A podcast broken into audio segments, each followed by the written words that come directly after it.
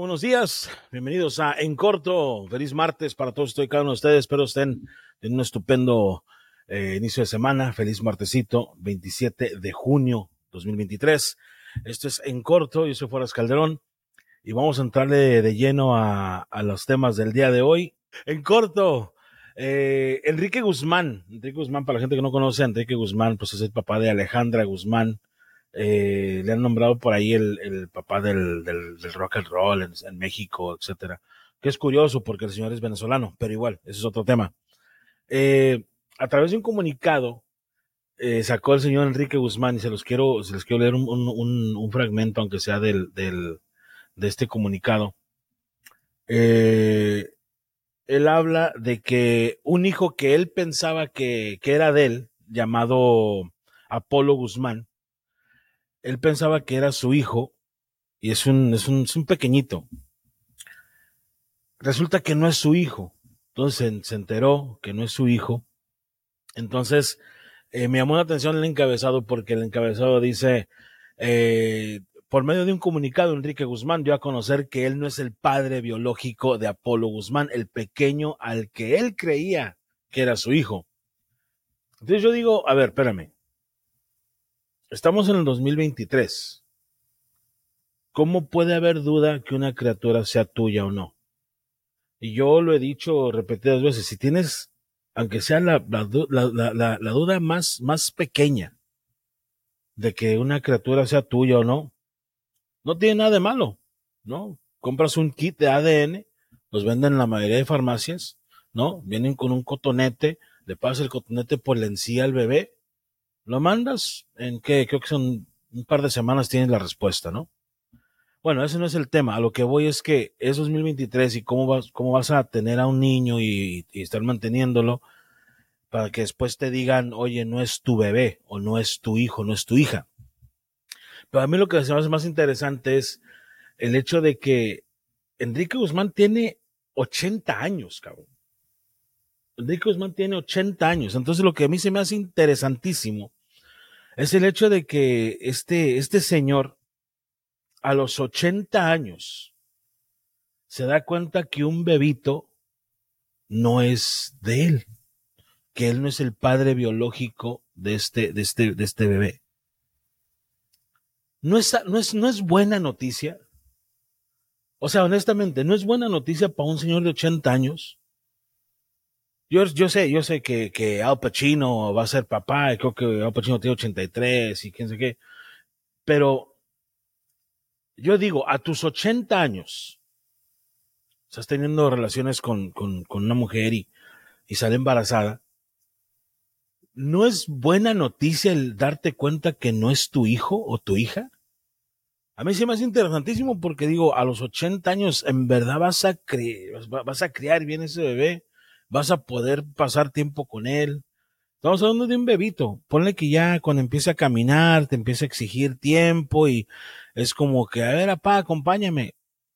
A los 80, 81, 82, 83 vas a tener eh, la energía para andar con tu bebito. Pues no, no, digo, eh, este señor Enrique Guzmán tiene 80 años y me llamó mucho la atención por eso porque a veces mucha gente puede decir, ah, pues qué gacho, güey, que se, que te enteres que no es tu bebé.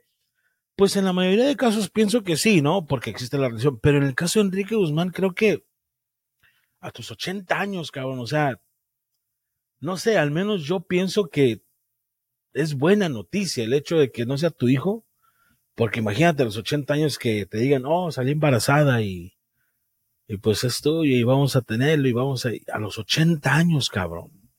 ¿No? Pienso que es algo difícil. Bueno, ese fue mi punto de vista. En corto, ya sé que pasó lo del Titán y lo de este sumergible y todo este rollo y todo. Entonces, eh, yo no había dicho nada al respecto porque se me hacía como hablar por hablar de esa, de, esa madre a mí, la verdad, no, no, me, no me llamó mucho la atención. Lo que sí me llamó la atención a mí fue el hecho de que la mayoría de gente se estaba enfocando en el precio del titán.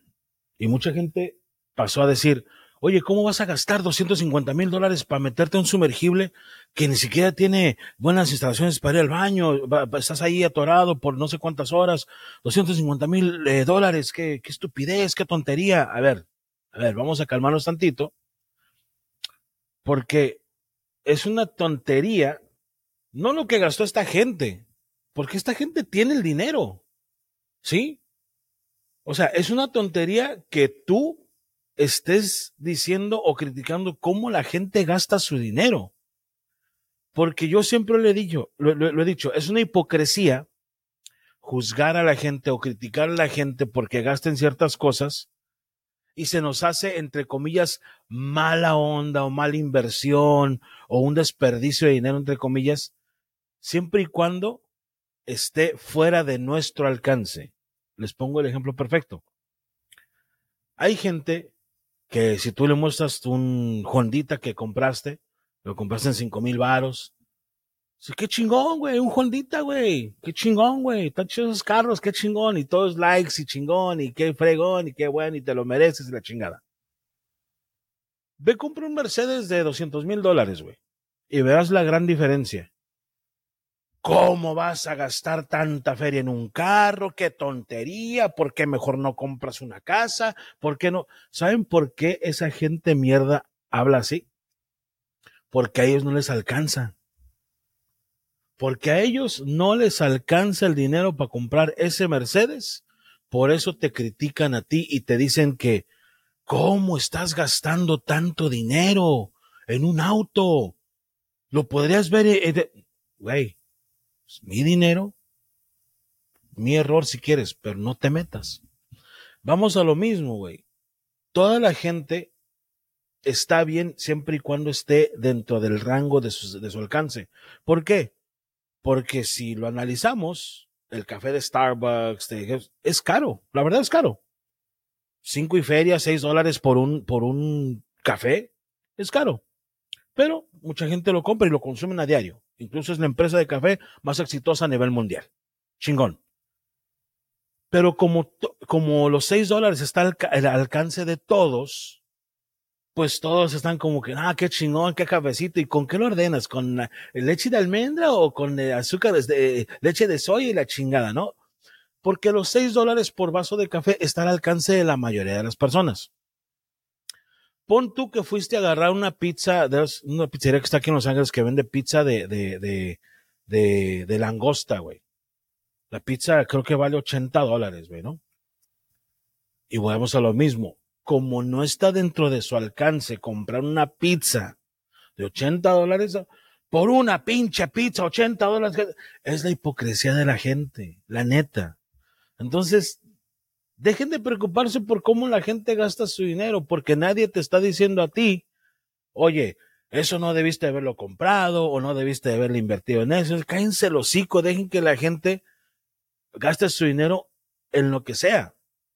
Porque te aseguro que si tú tuvieras 200, 300, 500 millones de dólares en el banco, no la pensarías dos veces en darte un, darte un gusto que te costara 300 mil dólares. No la pensarías, la neta. En corto. En corto, eh, Fuerza Régida y Peso Pluma según andan de la greña. A mí, la verdad, eh, soy honesto, siempre lo he dicho, esto de, de, la farándula y que los pleitos de fulano con sutano, a mí me vale madre. Yo siempre observo la situación. Ok, la situación. Estamos hablando de dos agrupaciones. Bueno, pues, eh, sí, vamos a llamarlos agrupaciones, porque igual Peso Pluma es solista, pero es una agrupación y Fuerza Regida. Ambos la están rompiendo ahorita. Ambos les está yendo estupendamente bien. El nuevo sencillo de Fuerza Rígida está arrasando. Eh, Peso Pluma, pues ya sabemos, tiene colocado muchos, muchos sencillos y te guste o no te guste el estilo o la forma que cantan o la letra de sus canciones o X cosa, te guste o no te guste, es innegable que la están rompiendo en este momento. Peso pluma y fuerza rígida, por igual la están rompiendo. Entonces, uno, que anden de la greña, para mí, se me hace bueno. Se me hace bueno. ¿Por qué? Porque eso crea oportunidades. Y esto, y esto lo tengo bien claro. Tantos años en, eh, dedicándome al entretenimiento, tantos años en la radio, me enseñaron una cosa. Que cuando dos artistas, especialmente si son artistas como Fuerza Régida y Peso Pluma, andan de la greña, eso crea oportunidades para que alguien que les viene pisando los talones o alguien que tiene un buen proyecto salga arriba. Y tú dirás, fueras, pero ¿por qué? Porque si es neta este rollo, uno de ellos se va a desenfocar. La neta. Es sencillo y yo lo he visto varias veces. Si es neta este rollo, porque puede ser algo armado que están usando para publicitar, que no veo por qué, si los dos están llenando arenas y están llenando conciertos de no sé cuántos miles de personas, no veo por qué buscarle por ese lado si están sacando eh, música que gusta, música que gusta, y repito, música que le gusta a sus fans, porque no falta la gente mamona que en mis plataformas que esa porquería de música, güey, ya dije, independientemente si te gusta el estilo, la voz, la letra, las canciones, el movimiento que tienen ahorita eh, Fuerza Régida o Peso Pluma, independientemente si te gusta es innegable que la están rompiendo, es innegable, ¿no? Entonces, digo, yo no creo que sea armado, pero si es, pues igual, qué bien por ellos, ¿no? Es estrategia al final de cuentas. Pero si no es armado, ojo, siempre que se pelean los artistas que la están rompiendo, como en este caso, repito, Fuerza Régida y Peso Pluma, está muy chingón porque crea oportunidades para los que vienen abajo, para los que vienen queriendo colocar un sencillo. ¿Por qué? Porque uno de ellos, si no es que los dos, se va a desenfocar. ¿Sí? Lo estamos viendo en, el reggaetón con Anuel y su ex y fulano y sutano y sutana. Cuando entran en ese rollo, los artistas, aunque sean muy creativos, aunque sean un, aunque traigan un equipazo, empiezan a formular ideas pendejas.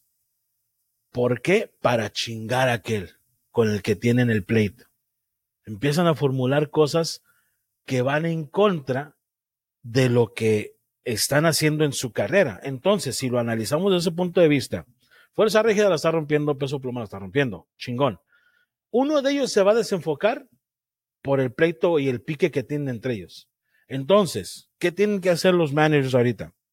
De nuevos talentos o talentos que vienen pisando los talones a, a esta gente. Pónganse pilas.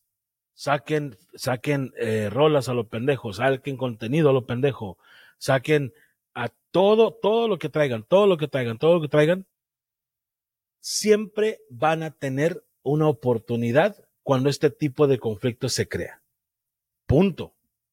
Punto. ¿Por qué?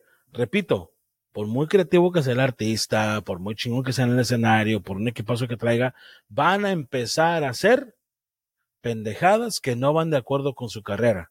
¿Por qué? Para el desquite y para que aquel güey vea y para que vea y para demostrarle que es un pensamiento muy pendejo. Pero lo van a hacer, inevitablemente siempre sucede. Entonces, todos los grupos nuevos, todos los que estén haciendo eh, música, contenido regional mexicano, trap, este reggaetón, échenle ganas, porque esto crea una oportunidad.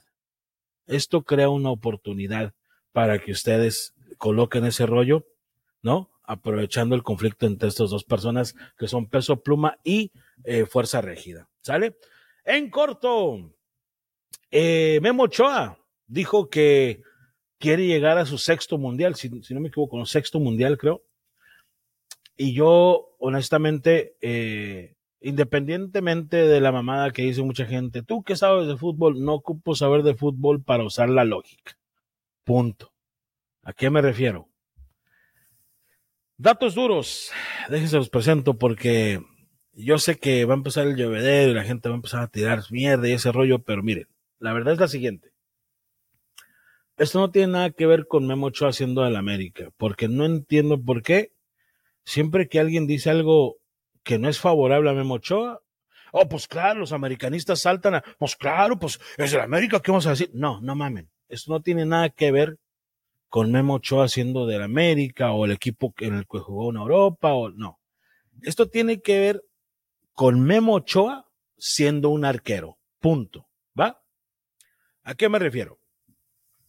Memo Ochoa, eh, estoy leyendo datos aquí. A principios de este año, eh, bueno, no a principios, estamos hablando de abril. Abril, abril, sí, ok. Entonces, dice aquí que hasta ahorita Memo Ochoa ha recibido un total de 138 goles en 136 partidos con la selección. ¿Ok? Que es un promedio de 1. no sé qué goles por partido. ¿Va?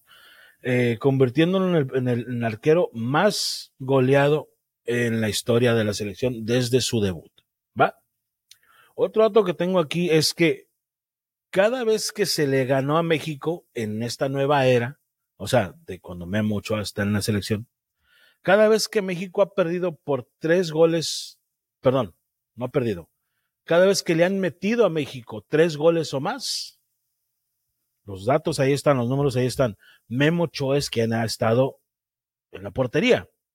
Entonces yo digo, ya es hora de un cambio, ¿no? Porque por más eh, mundiales que lleve Memo Ochoa, yo siento y repito, no ocupo saber de fútbol, para decir esto, ¿cuándo nos ha servido llevar un portero experimentado? Punto. ¿Cuándo nos ha servido eso en un mundial? Número dos, el hecho de que esté diciendo quiero sexto mundial, no hay manera de que Memo llegue al siguiente mundial. Y no estoy hablando de su edad, no estoy hablando de su capacidad, no estoy hablando, estoy hablando estrictamente de su rendimiento con la selección. Aplícalo a tu trabajo, güey donde trabajes, en lo que trabajes, en la construcción, en una panadería, en, un centro de distribución, donde quiera que trabajes, güey.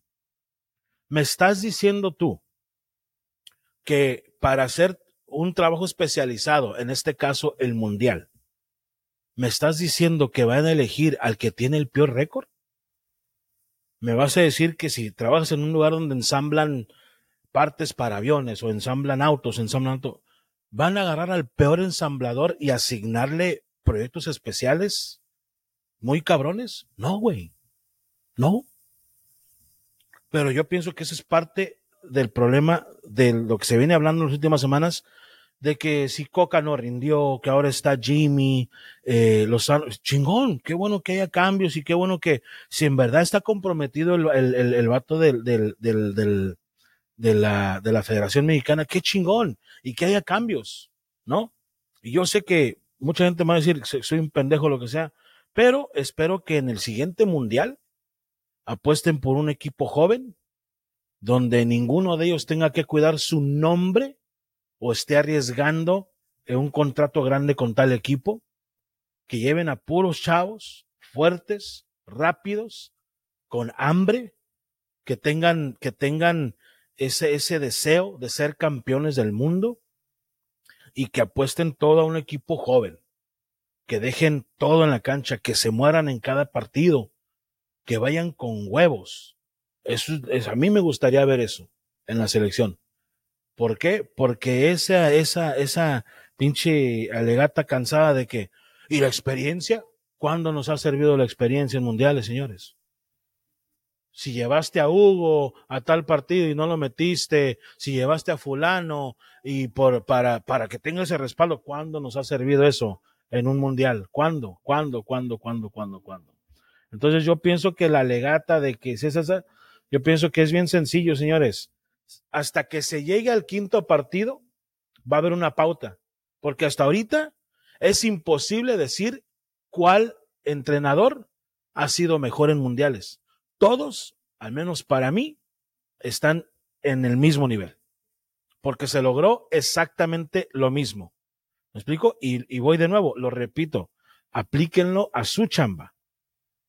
Si fulano de tal es un vendedor y él le toca vender, qué sé yo, manteles para las mesas. Y dices, oye, güey, en, en, en, un año ¿cuántos vendiste? No, pues yo vendí 50. Y aquel güey, 50. Y aquel güey, 50. Y aquel güey, 50. Y aquel güey, 50. Y aquel güey, 50. Entonces, ¿cuál es el mejor vendedor? ¿Cuál es el mejor vendedor? Y yo sé que hay gente que va a decir, oye, pues es mejor vendedor fulano porque ese güey en tres meses vendió lo que vendió este güey en un año. Eh. Las ganancias fueron las mismas. Todos los vendedores, no importa en cuánto tiempo lo hicieron, generaron el mismo rendimiento, generaron las mismas ganancias para la empresa, en este caso la selección mexicana. Entonces, eso es lo que yo pienso. Pero bueno, en corto, eso fue el show del día de hoy. Cuídense mucho. Esto fue en corto de hoy, martes 27 de junio. ¿Sale? Cuídense.